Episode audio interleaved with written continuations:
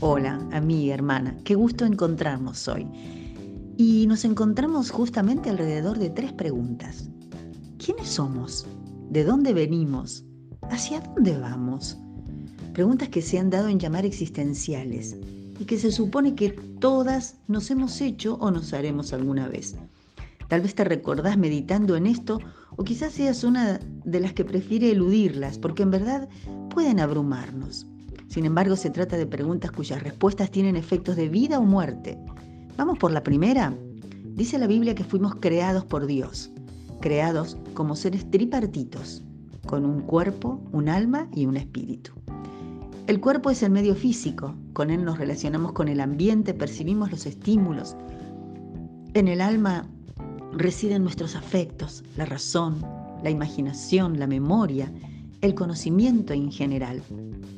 Y luego tenemos el espíritu, el componente específico, que nos hace únicas en la creación y a través del cual podemos comunicarnos con el mundo espiritual y fundamentalmente con Dios. Pero hay algo más que es esencial.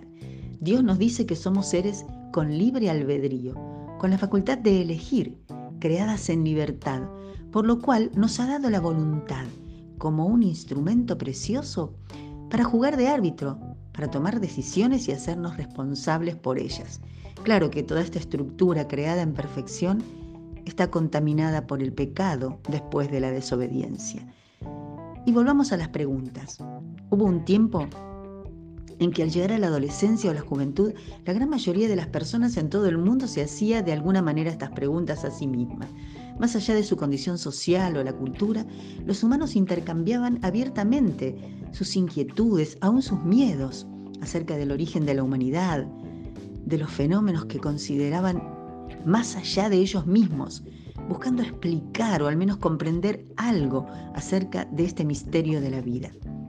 No es tan así en nuestro tiempo, nuestra cultura es extraña, esquiva, Muchísimas voces y mensajes se elevan buscando imponer una mirada más superficial y cortoplacista de la vida.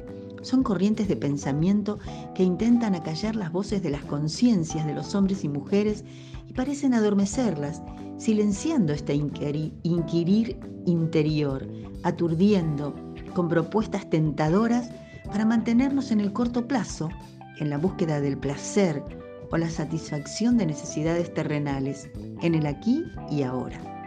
Podemos comprobar lo que digo con solo considerar el tiempo o espacio que ofrecen los medios de comunicación, las redes, los foros, los ambientes de discusión y aún los académicos, al abordaje de temas que tengan relación con la vida del alma, al misterio de lo que pueda acontecernos después de la muerte.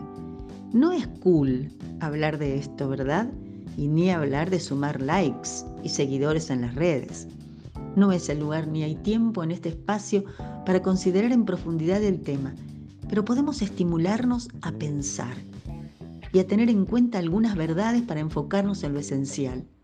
Si observamos la evolución de las sociedades y culturas humanas desde los orígenes, podemos ver cómo según el énfasis sobre diferentes aspectos del ser, fueron derivando de una humanidad interesada e inquieta por los asuntos espirituales, es decir, concientizada sobre su condición de falible, sujeta a la voluntad de alguien superior, que se explicaban de diferentes maneras, a otra enfocada en la razón, amante del conocimiento, el desarrollo de la ciencia, dando preeminencia a esta por sobre toda referencia a seres espirituales que estuvieran por sobre el hombre para erigirse según los valores de la que muchos llaman diosa ciencia, hasta llegar a nuestros días, al desarrollo de una cultura que aún la ciencia menosprecia o cuestiona, una cultura de lo inmediato, que coloca al hombre y la mujer en el podio para enfocarse en lo concreto y animal, en el sentimiento más que en la razón, en el culto del cuerpo y la exacerbación del placer. Es decir, mucho alimento para la carne, escaso alimento para la razón y casi nulo para el espíritu. El Evangelio es el alimento para el espíritu que la humanidad rechaza. Es la respuesta a todas estas preguntas, porque se trata de la gloriosa verdad de que el perfecto y santo Dios se hizo hombre en la persona de Jesucristo para acercar a la humanidad perdida al reencuentro con Dios por medio de la fe. Y que solo en Él los hombres y mujeres podemos tener certezas acerca de quiénes somos, de dónde venimos y saber a ciencia cierta hacia dónde vamos. La Biblia afirma que venimos de Dios y en la carta del apóstol Pablo, que escribe a los Efesios inspirado por Dios, en el capítulo 2 leemos que fuimos creados en Cristo Jesús para buenas obras. Dios nos pensó antes de la fundación del mundo para una vida dichosa en comunión con Él. Y tan grande fue su amor que al ver que en nuestra condición de libres tomamos el camino errado, nos envió a Jesús para volvernos a la senda de la vida. Él cargó nuestros pecados, nuestros malos pensamientos y actos, ya que siendo perfecto por no haber cometido pecado, nos permitió valernos de su justicia sin que nosotros la mereciéramos al morir en una cruz y resucitar con poder de Dios en él. Así dice Pablo también en la segunda carta a los Corintios, en el capítulo 5, versículo 21. La palabra de Dios nos dice que estamos completas en Jesús, que Él nunca nos abandona, que somos valiosas y dignas porque Él nos dio su vida a través de su muerte y que somos objeto de su amor. Cuando las voces de tu corazón engañoso te envían mensajes de desaliento, desaprobación y culpa, recordale a tu alma que perteneces a Dios, que sos su hija amada, única y especial, preciosa para Él.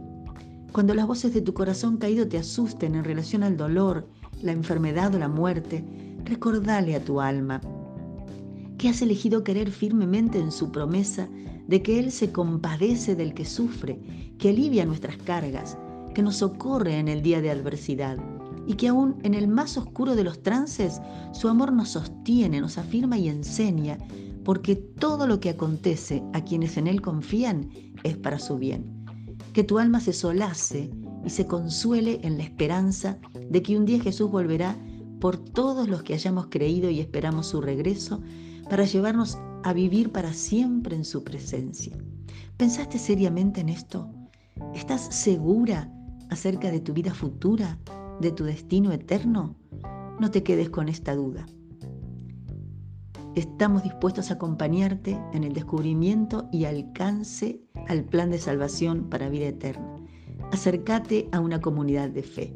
Y si ya perteneces a ella, y si estás segura de tu vida eterna, gozate, hermana, gozate en el Señor, porque Él es nuestra vida. Que tengas una bendecida semana.